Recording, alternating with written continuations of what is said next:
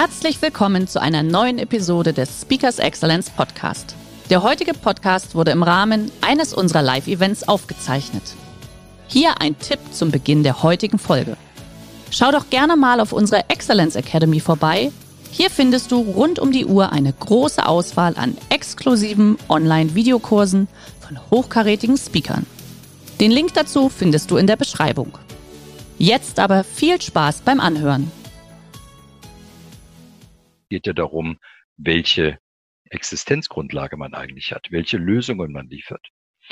Und es geht darum, dass man beginnt zu verstehen, dass all diese großen Fälle des Scheiterns wie auch der Erfolge darum gehen, dass Menschen immer noch das Gleiche eigentlich wollen, es sich nur eben anders holen und in der Regel von jemand anderem. So funktioniert Disruption. Jemand bietet dem Menschen den gleichen, die gleiche Wirkung, macht es aber auf eine andere Weise.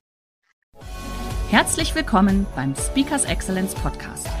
Hier erwarten Sie spannende und impulsreiche Episoden mit unseren Top-Expertinnen und Experten. Freuen Sie sich heute auf eine Podcast-Episode, die im Rahmen unserer täglichen 30-minütigen Online-Impulsreihe entstanden ist. Viel Spaß beim Reinhören. Heute haben wir das Thema Ihre Zukunftschancen in der Krise. Du wirst uns heute einen ganz kleinen Einblick äh, darüber geben, weil wir haben ja in Anführungszeichen nur in Summe eine halbe Stunde Zeit. Ähm, liebe Teilnehmer, aber wie üblich gerne auch Fragen stellen unten im Chat. Einfach reinschreiben. Wir würden dann nach dem Vortrag dementsprechend äh, beantworten natürlich, dass wir uns gleich jetzt erstmal voll und ganz auf dich, lieber Pero, konzentrieren können. Ähm, Chance 8 gibt Ihnen einen konkreten Tipp, wie Sie in 15 Minuten Ihre Wahrnehmung der Welt, der Chancen stark dauerhaft verbessern können. Das bedeutet, die anderen sieben lässt du heute aus aus Zeitgründen? Nee. Das wäre ja schade. Würde ich mich freuen. das wäre ja blöd. Nein, das wäre blöd, sehr gut. Nee, so, ähm, es hat gerade 11 Uhr gebimmelt. Dann würde ich sagen, Pero, legen wir los. Top 100 Speaker, Dr. Pero Micic, Zukunftsmanager, in dem Fall Geschäftsführer und Gründer Future Management Group. Legt los, wir sehen uns gleich, liebe Teilnehmer. Ich wünsche euch jetzt erstmal viel Spaß ähm, und dann lesen wir uns dementsprechend in 20 Minuten. Bitteschön. Bildschirm ist frei? Jupp. Sehr gut.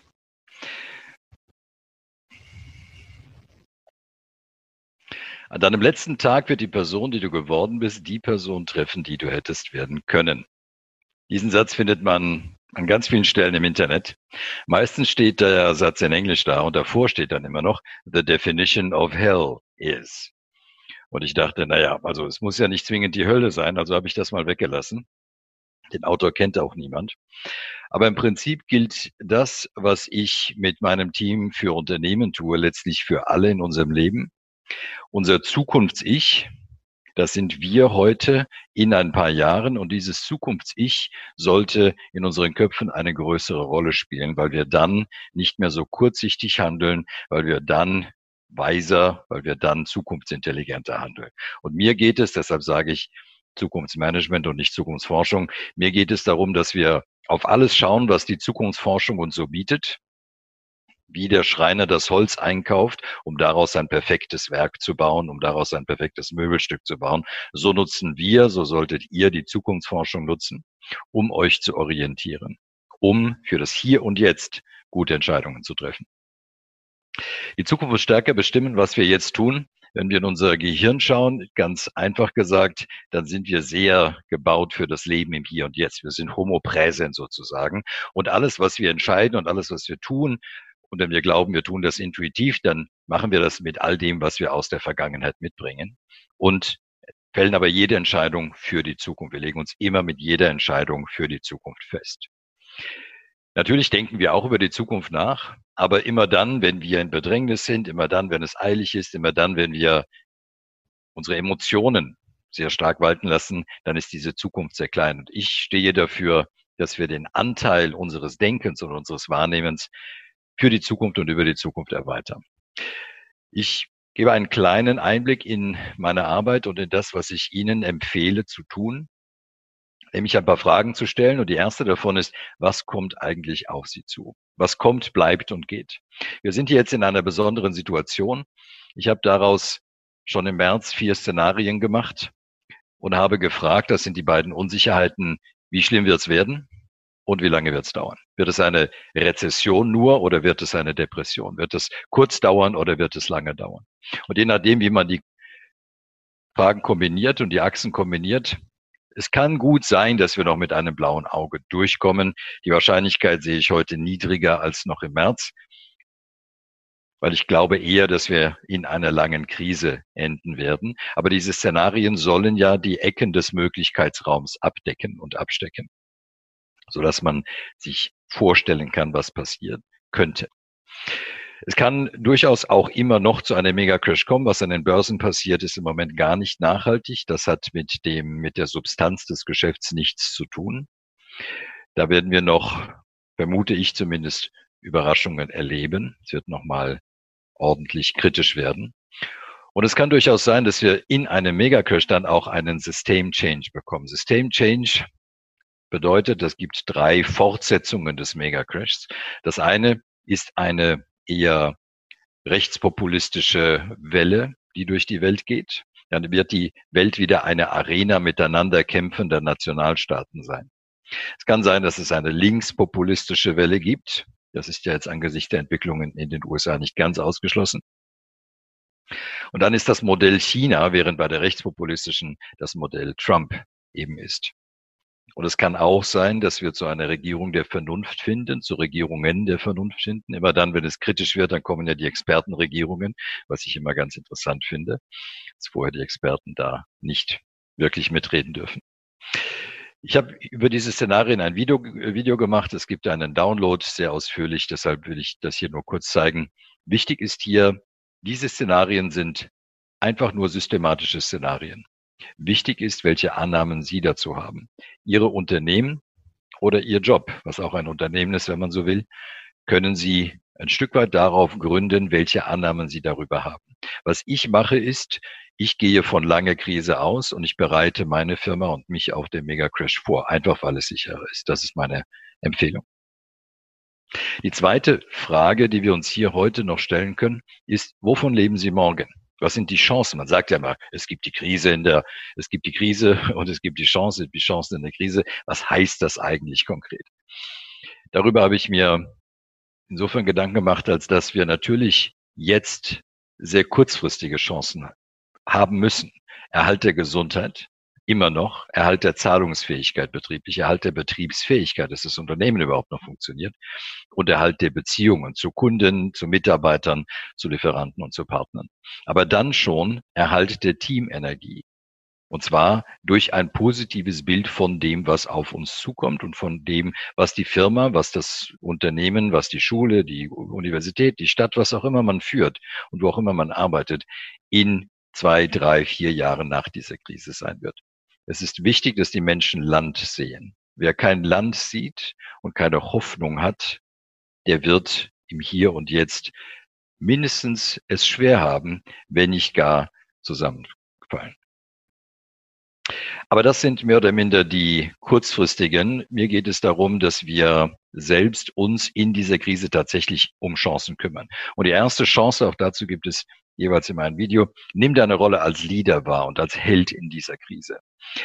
Sie kennen möglicherweise diese Struktur der Heldenreise. Erst ist die Welt ganz normal und dann kommt die Herausforderung eben außerirdische oder ein Tsunami oder eben ein Virus. Und in dieser Zeit wird dann ein Held gesucht, der uns irgendwie retten kann. Und der Held weigert sich äh, und dann sagt er, okay, ich mach's, ich helfe euch. Ich führe euch raus aus der Krise. Und jeder von uns darf sich als ein solcher Held und als Heldin begreifen muss es sogar, glaube ich. Immer dann, wenn man in einer Führungsrolle ist, geht das gar nicht anders. Und immer dann, wenn man nur sich selbst führt, das ist die Zeit, über die man dann später, über die das Zukunfts-Ich dann zurückschauen sagen wird, da habe ich gut gehandelt, da habe ich einigermaßen gut gehandelt, da habe ich mich nicht einfach nur versteckt. Die Krisenchance zwei sehe ich gerade dann, wenn man jemanden führt, ein anziehendes Zukunftswir zu schaffen. Ich habe von einem Zukunfts-Ich gesprochen und es ist dieses Zukunfts-Ich, das uns beraten kann in jeder Situation, die kritisch ist. Stellen Sie sich vor, Sie sind um halb drei nachts an der Ampel, die Ampel ist rot, neben Ihnen steht eine Frau Die Frau hat's eilig, sie rennt auf die Straße, obwohl die Ampel noch rot ist, kommt ein Sportwagen, erfasst sie, sie wirbelt durch die Luft, knallt auf den Asphalt und liegt da in ihrem Blut. Und wenn sie jetzt nicht gerade Rettungssanitäter sind, dann drängt sie ihr Gehirn abzuhauen. Wenn sie aber ihre Zukunft sich fragen, dann wird sie ihnen sagen, wenn du jetzt abhaust, wirst du dich dein ganzes Leben lang dafür schämen. Wenn du jetzt aber hilfst, das tust, was du tun kannst, dann wirst du dich nicht nur nicht dafür schämen, sondern du wirst dein ganzes Leben darauf stolz sein. Und nebenbei, du bist gesetzlich dazu verpflichtet zu helfen. So soll ein Zukunft sich helfen. Und dieses Zukunft sich, das ist nicht ein, was fahre ich für ein Auto, was habe ich für ein Haus, mit wem lebe ich, wie viel verdiene ich, sondern es sind Antworten auf andere Fragen, nämlich, was will ich nicht bedauern in der Zukunft? Was soll mein Zukunft sich nicht bedauern? Wofür soll sich mein Zukunft sich nicht schämen? Worauf soll mein Zukunft sich stolz sein? Worüber soll sich mein Zukunft sich freuen? Es muss tief emotional sein, damit es unserem Gehirn wichtig ist. Alle Visionen, die irgendwas zu tun haben mit Träumen von Größe und Reichtum, sind vielleicht Mittel zum Zweck, sind Nebenprodukte, aber sie wirken nicht. Deshalb wirken die meisten Unternehmensvisionen und Missionen, gerade die, die so schön oder weniger schön formuliert auf den Websites stehen, im Prinzip gar nicht. Und neben diesem Zukunfts-Ich braucht es in einem Unternehmen, in einer Familie, in einem Verein, braucht es ein Zukunftswir. Die Vorstellung davon, wie wir gemeinsam in der Zukunft aussehen wollen, sein wollen, worauf wir stolz sein wollen, worüber wir uns freuen wollen, wofür wir uns nicht schämen wollen und was wir nicht bedauern wollen. Und dieses Zukunftswir, wie auch immer man das dann nennt, ob man das jetzt so eine Vision nennt oder nicht, das ist aus meiner Sicht die Grundlage für Führung. Ohne eine Vorlage kann man nicht wirklich effizient puzzeln. Und Menschen ohne Vorlage puzzeln zu lassen im Tagesgeschäft, gerade in so einer schwierigen Zeit, ist gemein. Und im wirtschaftlichen Sinne ist es nicht nur gemein, sondern auch teuer. Krisenchance Nummer drei. Fokussiere dein Geschäft auf ewige Bedarfe. Menschen zahlen eben nicht für das Produkt. Sie zahlen nicht für die Dienstleistung, erst recht nicht für die Stunde der Expertin und auch nicht für den Videokurs, sondern selbstverständlich für die emotionale Wirkung. Das ist aber nicht ein Trick im Sinne von, ja, verkaufe nicht das Produkt, verkaufe den Nutzen. Das ist nicht der Punkt. Es geht um die Ebene darüber. Es geht um die Existenz. Denn Menschen kaufen immer noch Musikgenuss, aber sie machen es eben nicht mehr mit CDs und, und was auch immer, MCs und was auch alles gab, sondern sie streamen. Sie kaufen aber immer noch das Gleiche. Und die Musikanten, die Musiker gibt es immer noch live. Die Menschen kaufen mit einem Autotransport von A nach B, aber sie kaufen auch Prestige. Und jemand, der Zylinderkopfdichtungen herstellt, muss sich klar sein, dass dieser, dieser Wertschöpfungsanteil, der für Prestige ausgegeben wird, oft über 50 Prozent des Autos ist. Wer ein Dacia fährt, der macht genau A nach B Transport. Er hat genau das ausgegeben, was man ausgeben muss. Kein Stück mehr. Aber wer keinen Dacia fährt, muss seinen Wagen, wenn man überhaupt noch ein Auto hat, nehmen, den Neupreis und den Neupreis eines gleichwertigen Dodgers davon abziehen und sich fragen, wofür der Rest ist. Wir müssen in Wirkungen denken. Wir müssen unsere Unternehmen auf Wirkungen spezialisieren.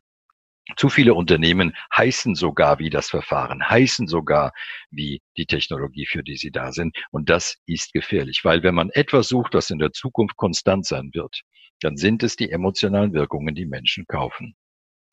Und die sind ewig. Und bitte, es geht immer um die Ebene drüber. Es geht ja nicht ums Verkaufen. Es geht ja darum, welche Existenzgrundlage man eigentlich hat, welche Lösungen man liefert. Und es geht darum, dass man beginnt zu verstehen, dass all diese großen Fälle des Scheiterns wie auch der Erfolge darum gehen, dass Menschen immer noch das Gleiche eigentlich wollen, es sich nur eben anders holen und in der Regel von jemand anderem. So funktioniert Disruption. Jemand bietet dem Menschen den gleichen, die gleiche Wirkung, macht es aber auf eine andere Weise. Krisenchance Nummer vier. Mach Social Value zu deiner Mission. Wir haben in der Krise und nicht nur in der Krise gemerkt, dass gerade Unternehmen, die allgemein nützlich sind, die eben nicht die Raubritter sind, dass diese Unternehmen eher unterstützt werden, dass diese Unternehmen aber auch von ihren Mitarbeitern eher unterstützt werden, dass Menschen und Mitarbeiter und Kunden loyaler zu diesen Unternehmen sind. Social Value, da geht es nicht um Corporate Social Responsibility, also nicht mach dein Geschäft, spende was und dann mach einfach dein Geschäft weiter, sondern es geht darum, wie wir mit dem, was wir tun, diesen Social, den sozialen Wert, den gesellschaftlichen Beitrag leisten. Und wenn wir, das Bild ist hier von Tesla, Tesla sagt, wir beschleunigen den Wandel zu nachhaltiger Mobilität und nachhaltigem Transport. Das ist ein sozialer Wert, der hier verfolgt wird. Und ich kenne kein Unternehmen, Sie wahrscheinlich auch nicht, das keinen einzigen Cent für klassische Werbung ausgibt, das aber hunderte von YouTube-Kanälen hat, beziehungsweise hunderte von YouTube-Kanälen berichten über Tesla, ganz unabhängig von dieser Firma. Und Neunjährige und Elfjährige haben Tesla-Logos in ihren Kinderzimmern. Und Tesla-Fahrer melden sich freiwillig um bei den Schwierigkeiten, die diese Firma ja immer mal wieder hat, weil sie innerhalb von 17 Jahren von fünf Mitarbeitern auf 50.000 gewachsen ist, weil sie eben so schnell in einem vollkommen kapitalintensiven Geschäft weitergekommen ist. Und da melden sich die aktuellen Kunden und bieten an, dass sie bei der Auslieferung der Fahrzeuge helfen, weil sie sich so sehr damit identifizieren. Ich habe selbst so ein Ding, ich kann bestätigen, es ist eine ganz andere Welt. Und diese Social Value, dafür muss man sich gar nicht anstrengen. Die sogenannten 17 Sustainable Development Goals, die kennt ja fast jeder. Was aber kaum jemand kennt, sind die 169 oder 168 darunter definierten konkreten Targets. Das sind ganz konkrete Aufgaben, die Unternehmen sich vornehmen können.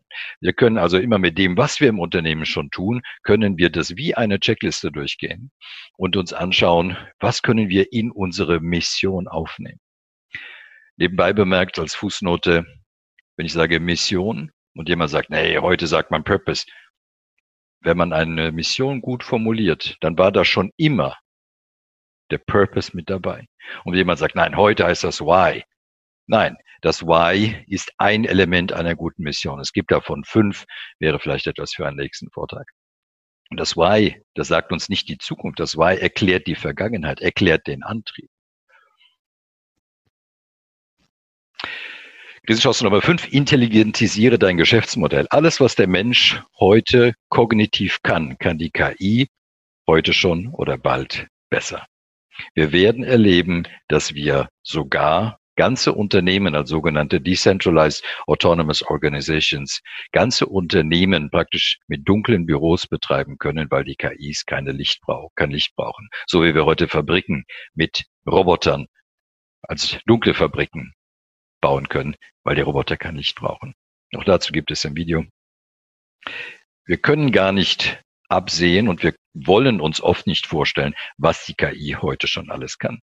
Ich möchte dringend empfehlen, dass gerade in dieser Zeit der Krise, und das ist keine Chance, die jetzt nur in der Krise natürlich kommt, dass gerade in dieser Zeit der Krise eine enorme Welle von Unternehmen sich sehr darum bemühen werden, hocheffizient zu werden und die Möglichkeiten der Technologie noch besser zu nutzen.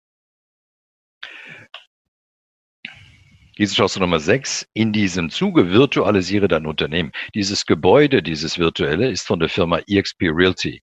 Die machen eine Milliarde Dollar Umsatz als Maklerunternehmen mit 20.000 Maklern und haben als Immobilienmaklerunternehmen kein einziges physisches Büro. Sie haben eine Plattform, die gehört Ihnen mittlerweile auch. Und auf dieser Plattform findet das gesamte Unternehmen statt. Wir, das ist so ein bisschen wie Second Life vor zwölf oder wie vielen Jahren das war. Aber es gibt auch andere Plattformen wie TriCat. Wir werden erleben, dass Unternehmen in diese, in dieser Weise organisiert werden und geführt werden. Ich denke das für mein Unternehmen gerade selbst vor. Wie ich überhaupt alle diese Chancen auch selbst nutze. Krisechance Nummer sechs, Nummer sieben, mache deine Fähigkeiten zukunftsrobust. Das meint, im Prinzip kann man das mit mir in einer Tabelle machen, in einem Spreadsheet, wenn man so will, in Excel. Welche Fähigkeiten habe ich, für die ich bezahlt werde? Ich als Mensch, wir als Team, wir als Firma. Zweite Spalte, wer, welche Technologie ist in der Lage, genau diese Fähigkeit besser, preiswerter zu liefern und schneller? Die zweite Spalte. Die dritte Spalte, welche Startups bieten gerade an, genau meine Leistung, meine Fähigkeiten besser, preiswerter oder schneller zu liefern?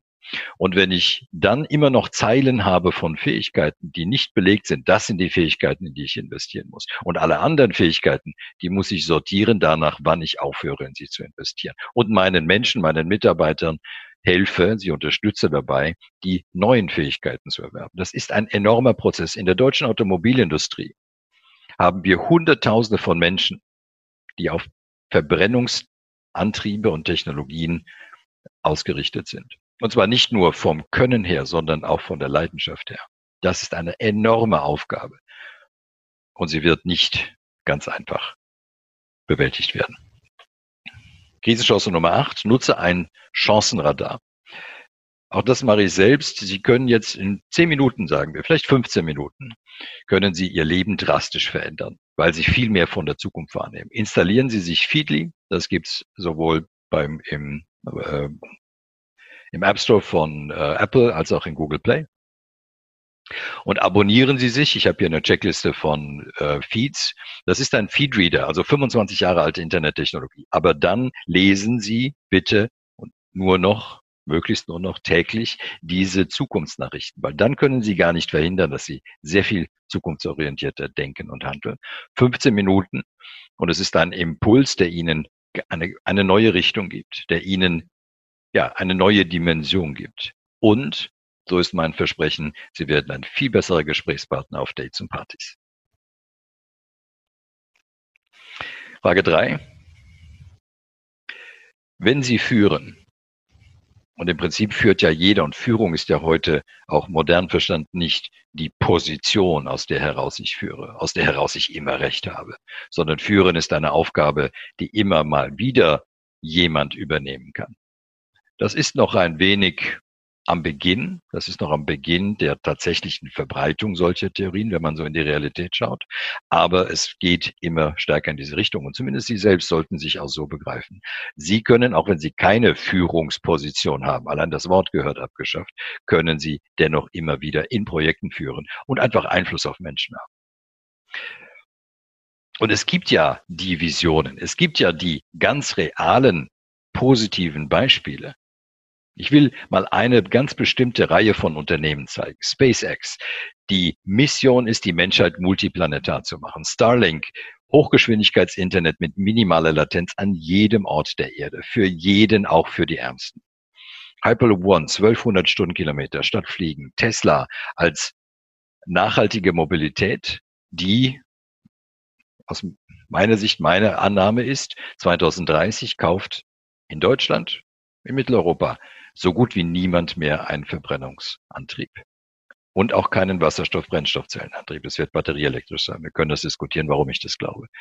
Auch das Speicher, nachhaltige Energie wird immer gesagt, ja, wir können nur Pumpspeicher verwenden. Falsch. Es gibt Akkus, es gibt ganz andere Lösungen, die eben auch von der Chemie von Akkus äh, befreit sind. Solar Roof, ähm, Boring Company, eine, äh, die Idee, Autos unter die Erde zu bringen und ans andere Ende der Stadt durch kleine Tunnels. OpenAI als Vision, künstliche Intelligenz allen bereitzustellen und nicht nur den Reichen. Und Neuralink, wenn das alles nicht reicht, und Neuralink dann, um unser Gehirn zu erweitern. Das ist dann so der transhumanistische Gedanke, dass wir sagen, wir setzen die Evolution fort. Ob man das mag oder nicht, sei dahingestellt. Es sind jedenfalls Visionen, die nicht einfach Träume sind. SpaceX und Tesla zumindest, Starlink ganz genauso, sind sehr vielversprechende und auch schon rentable Unternehmen. Deshalb darf man nicht unterschätzen, Amazon hat über viele, viele Jahre keine Erträge erzielt. Ganz einfach, weil das Geld wieder investiert wurde. Und jetzt sehen wir ja, wo Amazon liegt. Und alle diese Visionen kommen von einem Menschen, ein Mensch, der noch nicht mal besonders rhetorisch begabt ist. Als Speaker würde der komplett durchfallen. Der sagt, I'm just trying to think about the future and not be sad. Ich versuche nur an die Zukunft zu denken und nicht traurig zu sein. Er macht sich eine glänzende Zukunft, weil er sagt, wenn du morgens aufstehst und denkst, die Zukunft wird gut, dann wird es ein guter Tag, sonst nicht. Deshalb meine Botschaft und mein Motto, mein Leitspruch, mein Leitgedanke ist immer, mach dir eine glänzende Zukunft. Have a bright future. Danke sehr. Ich, ich mach mal so, lieber Piero. Das war wirklich sehr beeindruckend, sehr inspirierend jetzt als Vertretung für alle weiteren Teilnehmer, weil wir den Ton abgestellt haben. Also vielen, vielen Dank an der Stelle für die, äh, auch wenn es ein kurzer Ausblick war oder Einblick, sage ich jetzt mal, in die, in die acht Thesen, die du uns gegeben hast. Und jetzt, liebe Teilnehmer, gerne auch die Fragen stellen. Ähm, guck mal, da kommen auch schon die ersten Danksagungen. Danke, großartig rein. Ähm, Lust auf mehr, ja. Müssen wir mal gucken, ob wir das zweite Webinar machen. Ja, mal die ja. erste Frage, Pero. YouTube-Channel abonnieren. Bitte? Genau, YouTube-Channel abonnieren, da gibt's vom, mehr. Vom YouTube-Channel gesagt, vielleicht noch kurz. Ja können wir den gleich noch, äh, liebe Amelie, äh, in den Chat reinstellen, dass der Pero und ich uns jetzt in Ruhe unterhalten können. Gibt es auf Deutsch und einen englischen gibt es auch. Perfekt, okay. da hast du ihn schon drin. Einfach bei YouTube Future Management Group wahrscheinlich abonnieren. Und dann nee, nee, nee, nee, nee, nee. Meinen Kanal, Dr. Peromicic, Zukunft Ihres Geschäfts. Davon gibt es zwei, Deutsch und Englisch. Okay, super, perfekt. So, jetzt muss ich gerade mal kurz gucken, wo die Frage hin ist. Und zwar, genau, was muss ich als Mitarbeiter in der Zukunft verändern? Wie komme ich weiter? das ist eine ganz große Frage.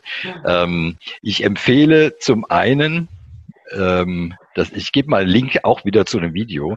Ähm, Das ist, was müssen Sie für die Zukunft lernen? Und wenn wir dann alle Technologien berücksichtigen und alles schauen, welche Jobs es geben wird und welche Jobs es nicht geben wird, unter welchen mhm. Voraussetzungen, dann bleibt für das, was der Mensch ist, letztlich übrig, lerne, werde und bleibe ein exzellenter Mensch. Mhm. Also alles das, was den Menschen ausmacht, was die Maschine niemals kann oder zumindest lange nicht kann, nämlich eben Empathie, dem anderen gute Gefühle zu geben.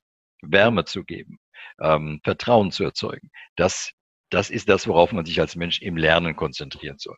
Ich weiß nicht, ob ich die Frage so richtig verstanden habe, was da, äh, was da gesagt wurde. Das ist natürlich, wie gesagt, eine große Frage. A, A, dieses Video ist, glaube ich, wichtig, dass man entscheidet, was man lernt und was man nicht lernt. Beispielsweise, bitte keine Fremdsprachen lernen aus beruflichen Gründen. Englisch so gut wie möglich und dann alles andere sein lassen, Zeit sparen, was anderes tun.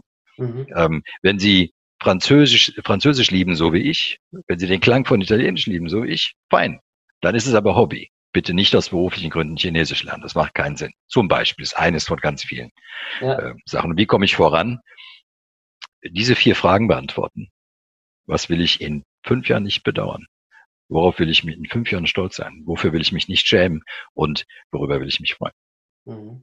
Du hast es ja auch, genau, du hast es ja gerade gesagt, mein, mein Zukunfts-Ich, was darf das Zukunfts-Ich nicht bedauern? Und ich glaube, das ist so eigentlich so die Kernfrage äh, von dem Ganzen. Ähm, jetzt haben wir hier noch eine Frage bekommen und zwar, warum bist du der Meinung, dass die E-Mobilität äh, die komplette Zukunft ist? Also wahrscheinlich ging das jetzt auch auf das Thema Batter Batterien noch vorher ein. Genau, das in Kürze. Es gibt äh, zwei Arten der also zumindest zwei große Arten der, der elektrischen Mobilität.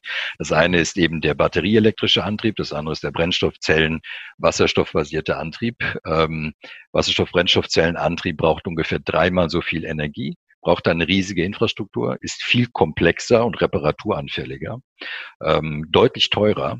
Ähm, es gibt keinen einzigen sagen wir mal, vernünftigen Grund, technisch nicht, wissenschaftlich nicht, wirtschaftlich nicht, warum wir Wasserstoff-Brennstoffzellenantriebe fördern sollten.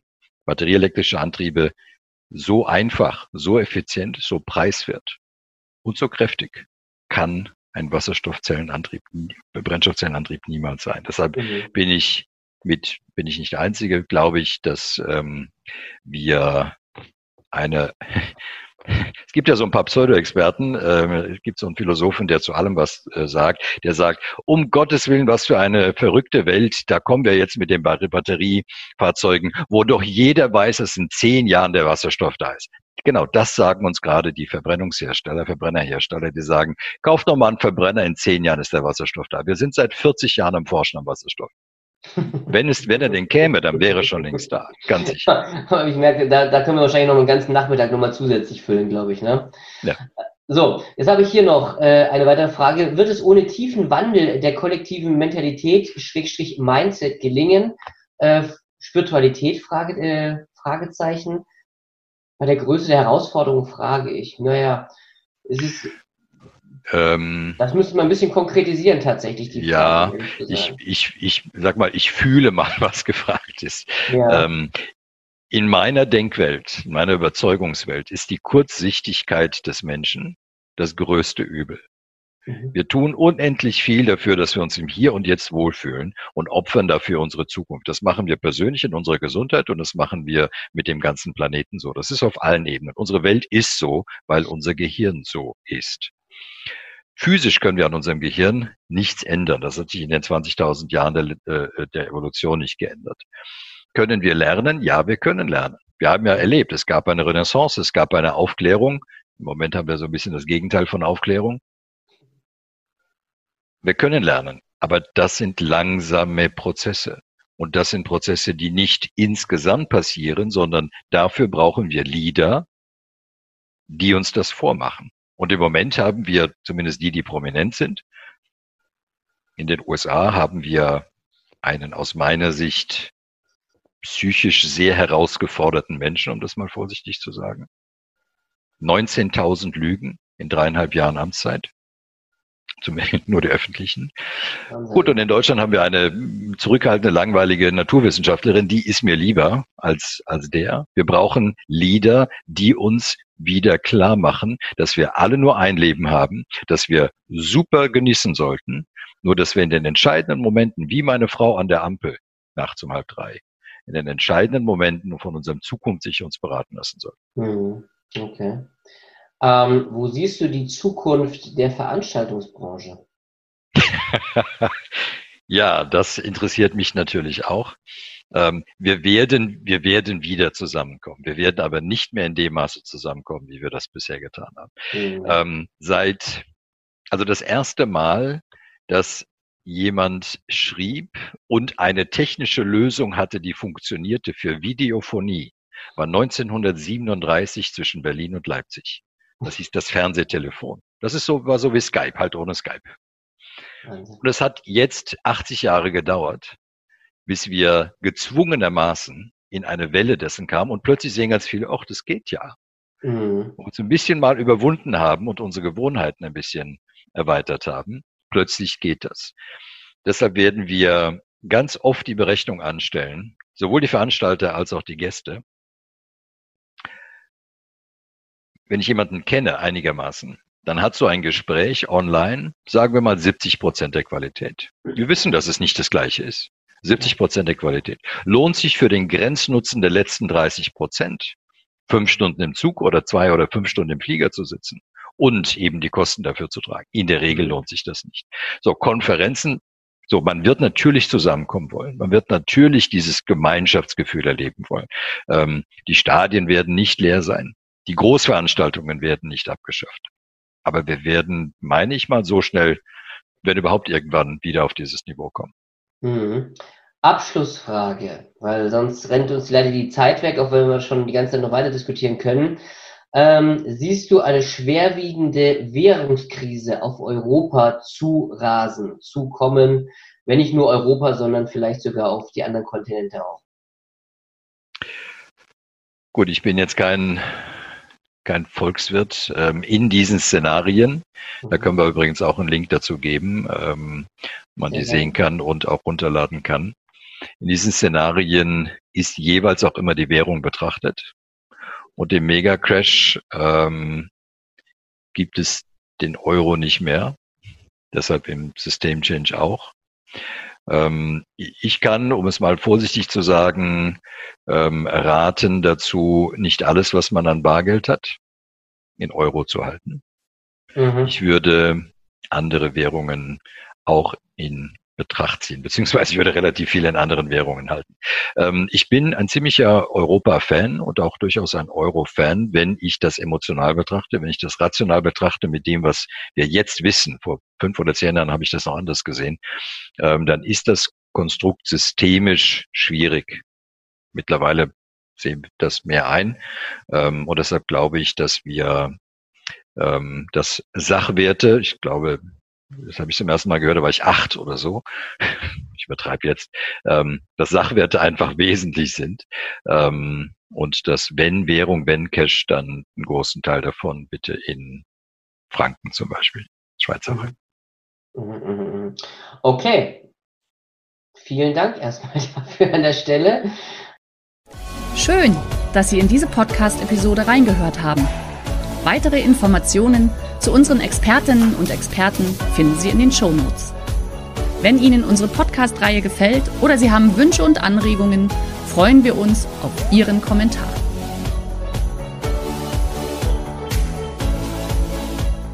Der heutige Vortrag hat dir gefallen? Dann schau dich doch gerne auf unserem Kanal um oder sei live bei einem Forum dabei. Weitere Informationen findest du in der Beschreibung. Bis zum nächsten Mal.